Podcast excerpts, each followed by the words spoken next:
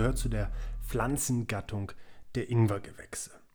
Und das gelbe Pulver hat es in sich. Es ist Bestandteil einer jeden Currymischung und wird in der ayurvedischen Medizin seit vielen tausend Jahren zur Behandlung von Magen-Darm-Problemen, also Verdauungsbeschwerden wie Völlegefühl, Blähungen, Verstopfung und Entzündungen der Darmschleimhaut eingesetzt.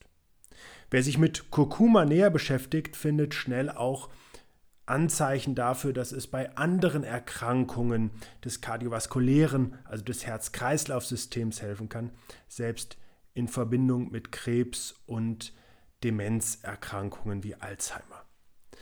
Aber hier ist längst nicht ausreichend geklärt, wie stark der Einfluss von Kurkuma wirklich ist.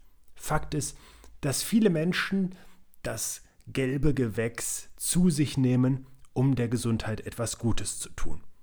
Und da ist jetzt der Haken, wie ich mit dir in der heutigen Podcast-Folge besprechen werde.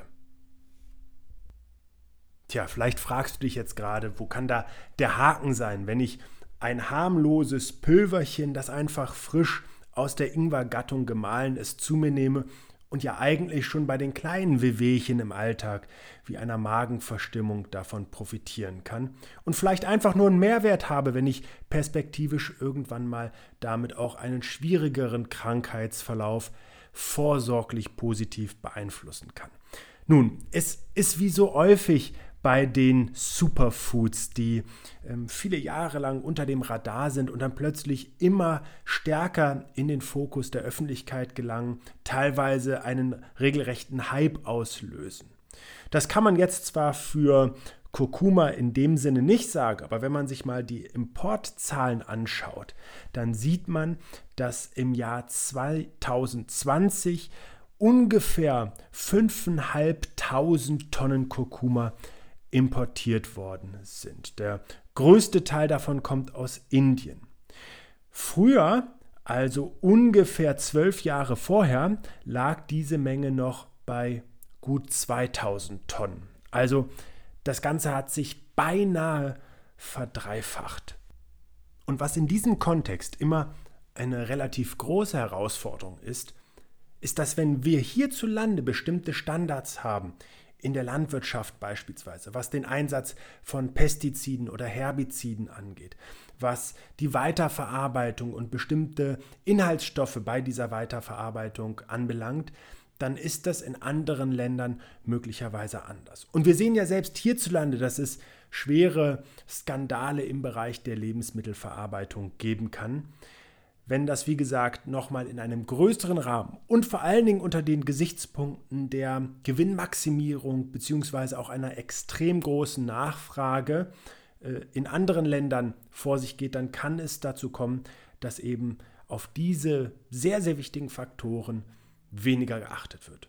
Und dann wird plötzlich ein Produkt, das eigentlich der Gesundheit gut tut, zu einem Produkt, was der Gesundheit schadet. Und das ist immer unglaublich schade. Und ich mache das gerade aktuell zum Thema Kurkuma, weil es eine Untersuchung der Zeitschrift oder des Labels Ökotest gegeben hat. Die haben nämlich 21 Produkte äh, unter die Lupe genommen. Es handelt sich um gemahlenen Kurkuma, also den wirklich in Pulverform. Davon elf Produkte in Bioqualität und die kamen letztlich aus den Supermärkten, aus den Discountern, aber auch aus den Drogerien selbst. Die Preise schwanken im Übrigen für Kurkuma, das geht so ab 47 Cent pro 50 Gramm los. Und es gibt auch Produkte, die kosten dann fast schon 10 Euro für die gleiche Menge. Das Traurige dieser Untersuchung ist, dass fast alle Kurkuma-Produkte in ihrer Reinstoffart komplett durch diese Schadstoffprüfung rasseln. Und jetzt ist es natürlich spannend, erstmal zu erfahren, wonach gucken die. Also man guckt sich beispielsweise die Belastung durch Schwermetalle wie Blei und Chrom an.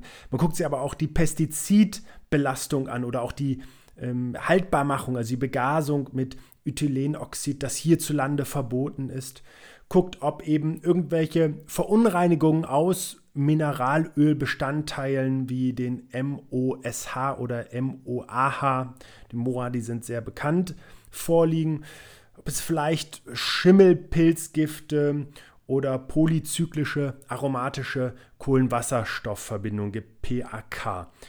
Ja, und dann ergibt sich daraus eine mikrobiologische Qualität und inwiefern die Einfluss auf die Gesundheit hat. Bei den eben genannten Bestandteilen wissen wir, dass wenn Grenzwerte überschritten werden, dass das eben wirklich einen negativen Einfluss auf die Gesundheit haben kann. Ja, was gilt es zusammenzufassen? Es gibt äh, tatsächlich überhaupt nur ein Produkt, das mit sehr gut bewertet wird. Und das ist der Denre Kurkuma gemahlen von Naturland. Der kostet ähm, 1,99 für 50 Gramm. Und zwei Produkte kommen dann noch auf ein befriedigend. Das ist von DM Bio Kurkuma gemahlen von Naturland und ähm, den K-Bio Kurkuma gemahlen von Kaufland. Der Rest erhält das Siegel mangelhaft oder sogar ungenügend und ich will die jetzt nicht einzeln hier noch aufführen, darum geht es ja auch gar nicht, sondern worum es mir heute geht, ist zu sagen, es gibt leider immer wieder Schattenseiten für eigentlich vermeintlich gesundheitspositive Lebensmittel, denn wenn die Grundkriterien, die Grundgütekriterien kann man schon sagen, einer vernünftigen Aufzucht, einer vernünftigen Verarbeitung nicht eingehalten wird, dann wird es schwieriger. Und ich finde das vor allen Dingen vor dem Hintergrund extrem wichtig, als dass wir ja hier in Deutschland eine sehr gute Nahrungsmittelerzeugung haben. Sicher nicht für alles, aber wir finden für viele Lebensmittel, die einen Superfood-Status weltweit genießen, gute, vergleichbare Produkte hier in Deutschland. Haben damit erstens wesentlich kürzere Transportwege, die auch dem Klima zugutekommen.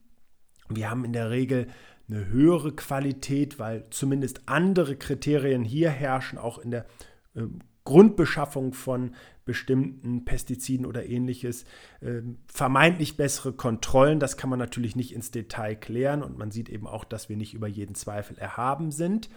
Aber, und das ist der dritte Faktor für mich, wir unterstützen unsere lokale Produktion. Das ist vor allen Dingen vor dem Hintergrund ganz wichtig, als dass uns das unabhängiger macht, wenn zum Beispiel Lieferketten nicht funktionieren, wenn es Lockdowns gibt oder wenn möglicherweise, wie wir aktuell auch erleben, Kriegszustände die Beschaffung von Nahrungsmitteln deutlich erschweren können. Es ist also eine Frage, äh, ich nenne das jetzt mal so von nationaler Sicherheit, lokale Produzenten für Lebensmittel zu unterstützen, im Zweifel oder sogar sehr gerne mehr dafür zu investieren, um sich unabhängig zu machen.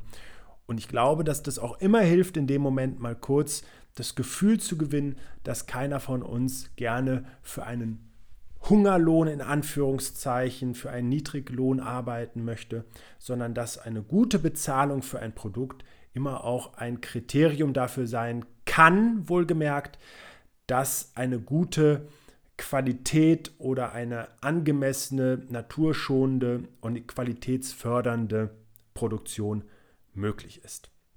Und ich verspreche dir jetzt direkt im Zuge dieser Podcast-Folge, dass ich dir als nächstes eine schöne Sendung zum Thema heimische Superfoods aufzeichnen werde. Da bin ich gerade auf die Idee gekommen, während ich das hier eingesprochen habe. Ich werde es ohnehin für mein Ernährungsbuch, das ich gerade schreibe, machen dürfen, wo es ja um wirklich einfache und alltägliche Begleiter geht. Das ist eine ganze Buchserie, darüber informiere ich dich in Kürze einmal. Aber was will ich eigentlich damit sagen? Ich liefere dir doch einfach mal gute Alternativen hier aus unserem Land und du kannst direkt die vorgenannten Kriterien zugunsten aller Beteiligten dann zunutze machen. Das hier war ein kurzer Info-Podcast und ich wünsche dir jetzt, dass du mit einem guten Händchen eine vernünftige und gesundheitsförderliche Auswahl deiner Nahrungsmittel triffst. Bis zum nächsten Mal und alles Gute. Schön, dass du dir für meine Podcast-Folge Zeit genommen hast. Um auch zukünftig auf dem Laufenden zu bleiben, empfehle ich dir, meinen Podcast direkt zu abonnieren. Außerdem freue ich mich über deinen Kommentar und eine Bewertung von dir. Ich wünsche dir eine bewegte Zeit. Bis zum nächsten Mal.